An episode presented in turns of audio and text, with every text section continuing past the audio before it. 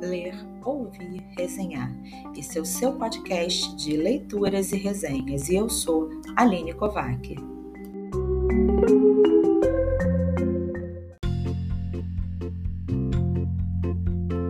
Olá, estamos aqui mais uma vez para a gravação de um novo episódio do Ler, Ouvir, Resenhar.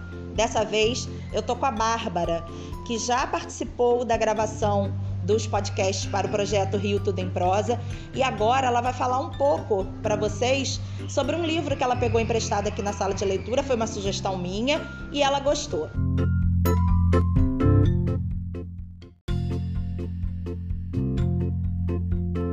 Bárbara, então fala pra gente qual é a turma que você estuda e qual foi o livro que você pegou e o que você achou dele. Eu estudo na turma 1802 e eu peguei o livro A Revolução dos Bichos, do George Orwell. E eu simplesmente adorei esse livro. Achei ele incrível. E por que, que você gostou? O que, que acontece na história, né? Qual é o foco principal da história que fez você gostar tanto do livro? É, eu gostei porque mostra, a história basicamente mostra o que acontece na Granja do Solar depois que os animais se rebelam contra os seus donos. E mostra o que acontece depois deles retirarem os humanos dessa, dessa granja.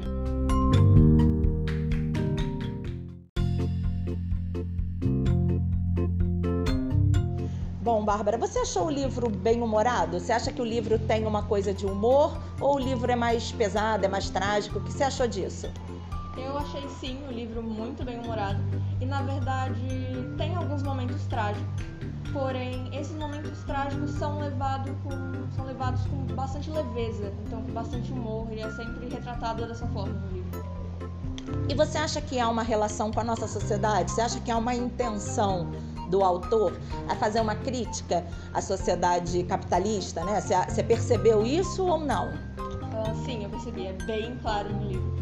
E assim, o pós-fácil explica muita coisa bem no final do livro e, e mostra isso de uma forma, de uma forma clara, assim, é bem leve. E acho que qualquer pessoa conseguiria entender as metáforas do livro para a sociedade capitalista atual. É, é um livro que basicamente é escrito com metáfora, né? Ele faz uma relação, ele conta uma história que é fantasiosa, né? Só que na verdade ele está falando sobre isso, sobre essa questão dos, de como é, quem é dono dos meios de produção, né? Quem é dono da, da fazenda, no caso, representado pelo fazendeiro, quer explorar né, os animais e eles percebem que juntos eles podem fazer alguma coisa. É isso? Eu já li esse livro há bastante tempo. Quero saber se, eu, se a minha memória tá boa, se é mais ou menos isso mesmo que aparece. Sim, sua memória tá boa. Porque os animais, eles basicamente eles querem um sistema cooperativo e igualitário aos humanos. Eles não querem que os humanos tenham mais direito que eles o que mostra claramente a classe trabalhadora. Então tá bom, mas vamos parar por aqui, senão a gente conta a história toda, né? E o nosso intuito é fazer com que as pessoas fiquem interessadas e gostem do livro e se interessem, fiquem curiosas e queiram, né, pegar o livro emprestado.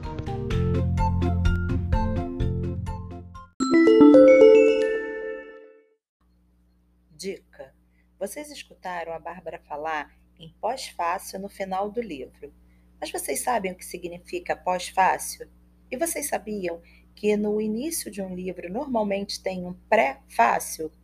Bom, eu fui pesquisar. Prefácio é um texto preliminar no início de uma obra escrito pelo autor para explicar as motivações da escrita, a forma como o texto está organizado, etc. Ou por outra pessoa, que geralmente faz uma apreciação da obra introdução, ela conta, né, ela apresenta essa obra. Normalmente, o escritor, quando ele não escolhe fazer o prefácio, ele seleciona uma pessoa que seja famosa, uma pessoa relacionada ao tema e que vá referendar a obra que ele escreveu. Já o pós-fácil, ele vem no final do livro, né? Pós, o que vem depois, e ele serve como uma explicação a mais já o, o pós-fácil, ele normalmente é escrito pelo próprio autor e ele serve para explicar algo que o autor tenha necessidade de esmiuçar mais, que ele não tenha ficado bem claro é, ao longo da história. É isso.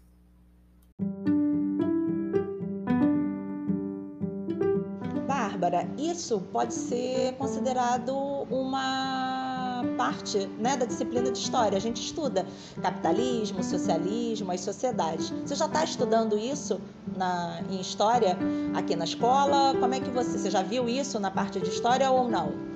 Eu já li um pouco sobre sistemas atuais, mas a gente não se aprofundou no assunto. A gente ainda está sobre a independência do Brasil.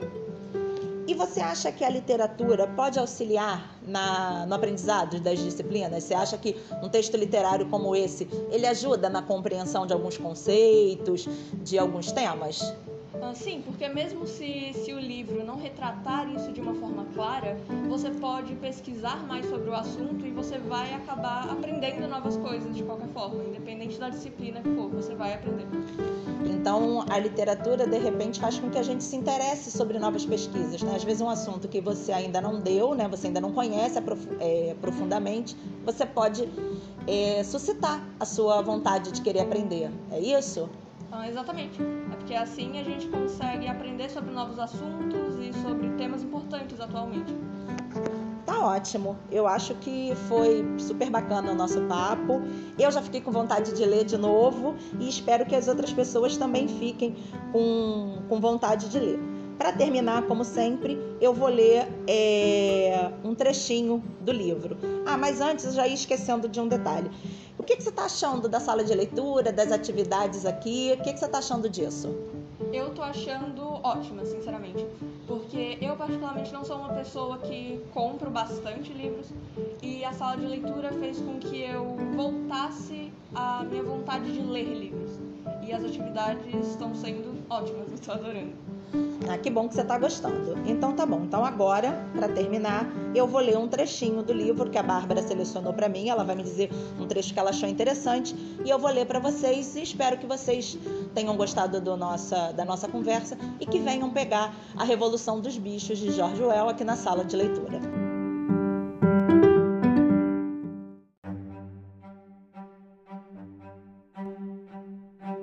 Bom, eu ia ler um trechinho do livro, como eu havia dito, mas a Bárbara, quando foi selecionar para mim, quando ela foi mostrar para mim o trecho, eu achei que ela leu tão bem que, na verdade, eu vou deixar ela ler um trecho que ela gostou bastante do livro.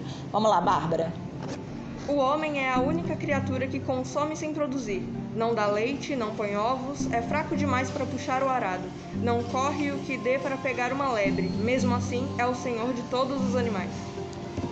É, gente, forte esse pedaço, hein? Muito bom. Até a próxima.